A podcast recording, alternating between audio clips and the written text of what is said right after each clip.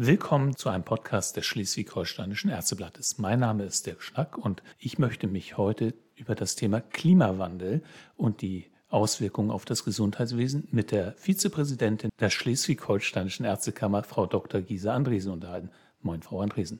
Moin, Herr Schnack. Unter Ärztinnen und Ärzten, Frau Dr. Andresen, ist das Thema ja überhaupt nicht neu, aber das soll nicht heißen, dass schon alle Möglichkeiten des Klimaschutzes inzwischen ausgeschöpft wären. Das ist ja auch einer der Gründe, weshalb sich die Akademie der Ärztekammer Schleswig-Holstein mit diesem Thema beschäftigt beim Tag der Akademie am 30. September. Frau Dr. Andresen, was erhoffen Sie sich denn eigentlich von diesem Tag? Ich erhoffe mir zunächst ganz viele Informationen, Aha-Erlebnisse, Anregungen, Ideen, wie man es denn machen könnte.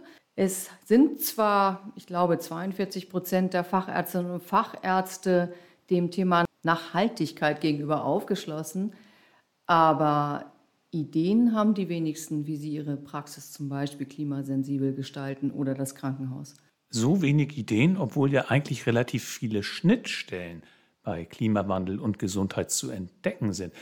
Was sind aus Ihrer Sicht so die wichtigsten Schnittstellen?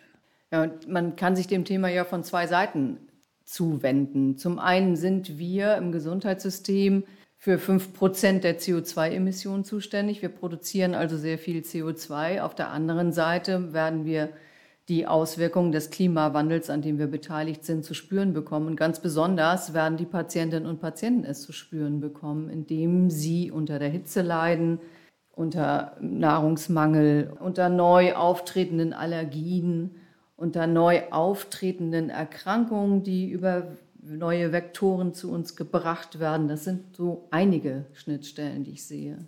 Und die werden ja doch schon seit ein paar Jahren eigentlich diskutiert. Also so ganz neu ist uns allen das ja nicht, dass es da so viele Schnittstellen gibt. Ähm, viele Ärzte wissen das auf jeden Fall seit vielen Jahren oder wissen sie es vielleicht doch nicht. Also warum ist es so schwer, diese Erkenntnisse in Änderungen umzusetzen, wenn es um ein so existenzielles Thema geht? Die offizielle Antwort ist häufig die Kosten. Wer soll das alles bezahlen? Das gilt sowohl für Krankenhäuser, das gilt ja aber auch für die Praxen. Inoffiziell, so unter uns, würde ich sagen, ist es auch die Bequemlichkeit. Es ist genau dasselbe Verhalten, was wir auch im Privatleben an den Tag legen. Man fährt manchmal aus Bequemlichkeit lieber mit dem Fahrstuhl. Ich bewege mich auch selten, sehr selten mit dem Fahrrad zur Arbeit, weil ich immer irgendwelche Entschuldigungen finde. Es regnet oder ich habe keine Zeit und möchte nicht so früh aufstehen. Und außerdem, ob ich nun dieses kleine bisschen ändere, das ändert ja an dem großen Problem nichts. So könnte ich mir vorstellen, begründen es viele gedanklich. Und da bin ich sehr gespannt auf den Vortrag von Professor Theobald, der uns ja vielleicht Einblick gibt in die Moral oder den, den Hintergrund unseres moralischen oder nicht moralischen Handelns. Professor Theobald, also Philosoph von der Christian-Albrechts-Universität in Kiel.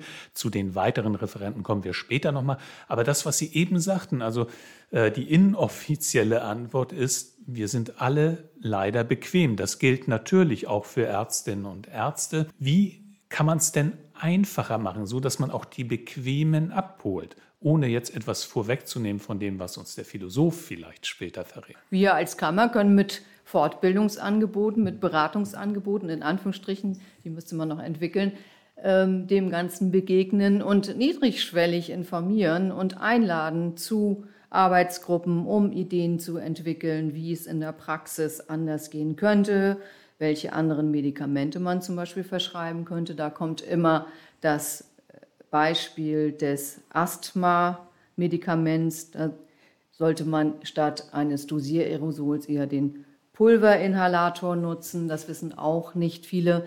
Und wir sind ja dabei mit unserem Q-Lima, also Klima mit Q, Projekt Praxen zu ertüchtigen, über klimasensibles Verhalten in der Praxis nachzudenken und das umzusetzen. Patientinnen und Patienten wiederum aufzuklären über die gesundheitlichen Folgen des Klimawandels und auch die Patientinnen und Patienten dazu anzuhalten, selbst sich klimaschonend und gesundheitsfördernd gleichzeitig zu verhalten, indem sie zum Beispiel mit dem Fahrrad zur Praxis kommen oder mit öffentlichen Verkehrsmitteln, wo es denn geht. Sie sprachen es an, also Hilfestellung geben, es einfach machen für die Ärztinnen und Ärzte.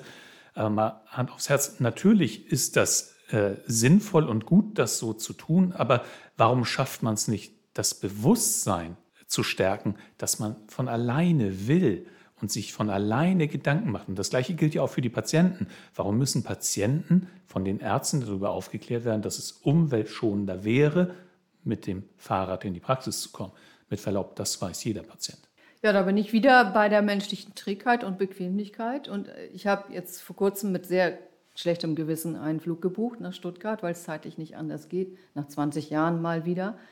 Und da kann ich, Ablasshandel würde ich das fast nennen, für 2,48 Euro eine CO2-Kompensation kaufen. Und solange es so noch geht und wir immer noch alle Möglichkeiten haben und klimaschädliches Verhalten nicht, ich will jetzt nicht sagen verboten oder geahndet wird, aber irgendwie heftiger darauf aufmerksam gemacht wird, wird es nicht funktionieren. Und ich denke, da sind wir auch angewiesen auf die jungen Kolleginnen und Kollegen, die das Thema sehr viel intensiver verfolgen und uns damit vorantreiben, hoffe ich. Ist es Ihre Wahrnehmung? Also die jüngeren Ärztinnen und Ärzte sind diejenigen, die das stärker im Bewusstsein haben. Sind die älteren Ärzte weniger sensibel, was das Thema angeht? Weniger sensibel will ich nicht sagen. Ich darf, ich darf ja mit 60 Jahren mich dazu zählen jetzt. Ich möchte kein Bashing betreiben. Es ist ihnen bewusst, aber alle stecken dermaßen in ihren Strukturen und, und in den Zwängen drin, dass sie kaum einen Ausweg sehen oder kaum eine Möglichkeit sehen, sich um dieses Problem jetzt auch noch zu kümmern. Wir haben bislang nur darüber gesprochen, was der Einzelne oder die Einzelne machen kann. Und Sie sprachen die Struktur Strukturen an? Welche Rahmenbedingungen müssten denn geschaffen werden aus Ihrer Sicht, damit unser Gesundheitssystem umweltfreundlicher wird? Ein Punkt haben Sie schon angesprochen, das ist der sogenannte Ablasshandel. Also wenn Sie das eine tun, äh, verzichten Sie an anderer Stelle. Äh, Sie hätten ja auch die Möglichkeit, mal mit dem Fahrrad in die Kammer zu fahren, von Flensburg nach Segeberg. Da würden Sie auch ein, einige schaffen, aber Sie müssten halt zwei Tage vorher losfahren. Würde also nicht gehen. Also was kann das System insgesamt äh, an Rahmenbedingungen schaffen, damit der Einzelne sich umweltbewusster verhalten kann. Ja, wenn man es ganz streng aufzieht, müsste man zum Beispiel auch Nachhaltigkeitsberichte von Praxen oder von Kliniken fordern. In die Gesundheitspolitik oder die Finanzierung des Systems müsste mit aufgenommen werden, dass man auch Krankenhäuser klimafreundlich neu bauen kann. Das müsste alles Vorschrift sein. Darüber müsste man gar nicht mehr diskutieren müssen ist Zukunftsmusik, denn die Investitionen funktionieren ja jetzt schon nicht. Es ist jetzt ja schon nicht genügend Geld da. Es müsste in irgendeiner Art und Weise positiv verstärkt und gefördert werden. Ja, ein anderes Thema sind die im Gesundheitssystem anfallenden riesigen Müllmengen, über die ja auch schon ganz viel gesprochen wurde. Wie ist das zu erklären, dass wir solche Müllberge geradezu haben im Gesundheitswesen? Äh, es wird ja immer schnell mit den Hygienebestimmungen argumentiert. Ist das wichtiger als der Klimaschutz? Kann man das überhaupt gegeneinander abwägen? Schwer, das gegeneinander abzuwägen. Ich überblicke jetzt 35 Berufsjahre und kann mich nicht erinnern, dass wir damals, als es diese ganzen hygienischen Vorschriften noch nicht gab, unwahrscheinlich viele Infektionen, Sekundärinfektionen nach Operationen gehabt hätten. Bin aber ja auch nicht die Infektiologin, die dazu die Expertise hat ich sehe schon die Hygiene und die hygienischen Bestimmungen, die Gesetze, die es da gibt, als Hintergrund für unsere riesigen Abfallberge. Ich meine, es sind, glaube ich, 400 Gramm Plastikmüll pro Patient pro Tag, die dort anfallen. Das ist schon gewaltig. Eine unvorstellbare Menge, aber wir haben die Diskussion auch schon in der Kammerversammlung der Ärztekammer gehabt und äh, da sind natürlich auch gleich wieder die Kolleginnen und Kollegen äh, aufgestanden von Ihnen, die, die in dem Bereich arbeiten und, und schon auch mit äh, guten Argumenten deutlich gemacht haben, warum manche Sachen so sind, wie sie sind. Also hat das auch durchaus Konfliktpotenzial innerärztlich. Das hat durchaus Konfliktpotenzial. Ich aber es muss ja vielleicht nicht immer das Einwegmaterial sein, was man nutzt, wobei äh, die Sterilisation wieder personalintensiv ist. Da schneidet sich das oder beißt sich das wieder. Es muss vielleicht auch nicht immer das neueste MRT- oder CT-Gerät sein. Vielleicht kann man ja auch da mal eine Reparatur vorziehen vor einer Neuanschaffung. Müsste ich jetzt allerdings die Radiologen fragen. Schwierig. Es ist ein ganz schwieriges Thema. Auch da erhoffe ich mir Antworten vom Tag der Akademie von Dr. Oldenburg in diesem Zusammenhang, in dem Hygienezusammenhang, den ich als ich ihn anrief, um einen Vortrag zu bitten, gefragt habe, ob das Kunst sei oder weg könne, diese ganze Hygienevorschrift, die mich dazu zwingt, fast bei jedem Patientenkontakt Handschuhe anzuziehen. Hm. Die Akademie sensibilisiert mit diesem Tag äh, für das Thema. Die Kammer hat ihren Betrieb ja ohnehin schon umweltfreundlich ausgerichtet, weist auch im Ärzteblatt immer mal wieder auf das Thema hin und auch in Pressemitteilungen. Reicht das oder kann man sich vorstellen, dass auch eine Ärztekammer irgendwann zu bestimmten umweltfreundlichen Verhalten in der Berufsausübung nicht länger nur noch ermuntert, sondern irgendwann auch etwas vorschreibt?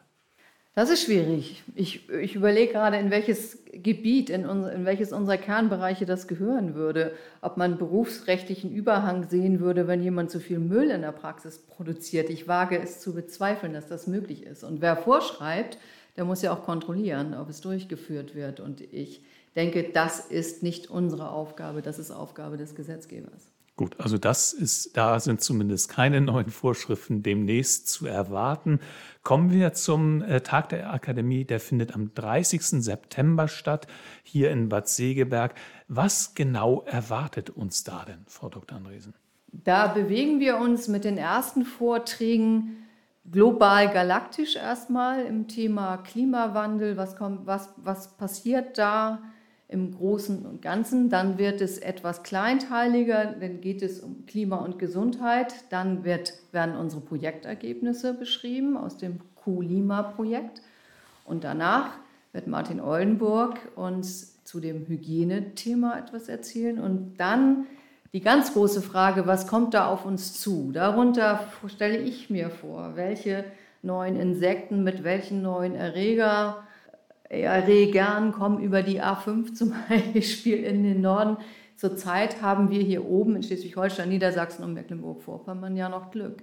Aber die südlichen Bundesländer haben schon ganz andere Erreger an Bord. Und wenn man sich dann auch noch vorstellt, dass es Trillionen von Erregern sind, die äh, bei schmelzenden Gletschern frei werden, dann steige ich aus gedanklich. Das wird Frau Professor Klusch berichten mhm. darüber.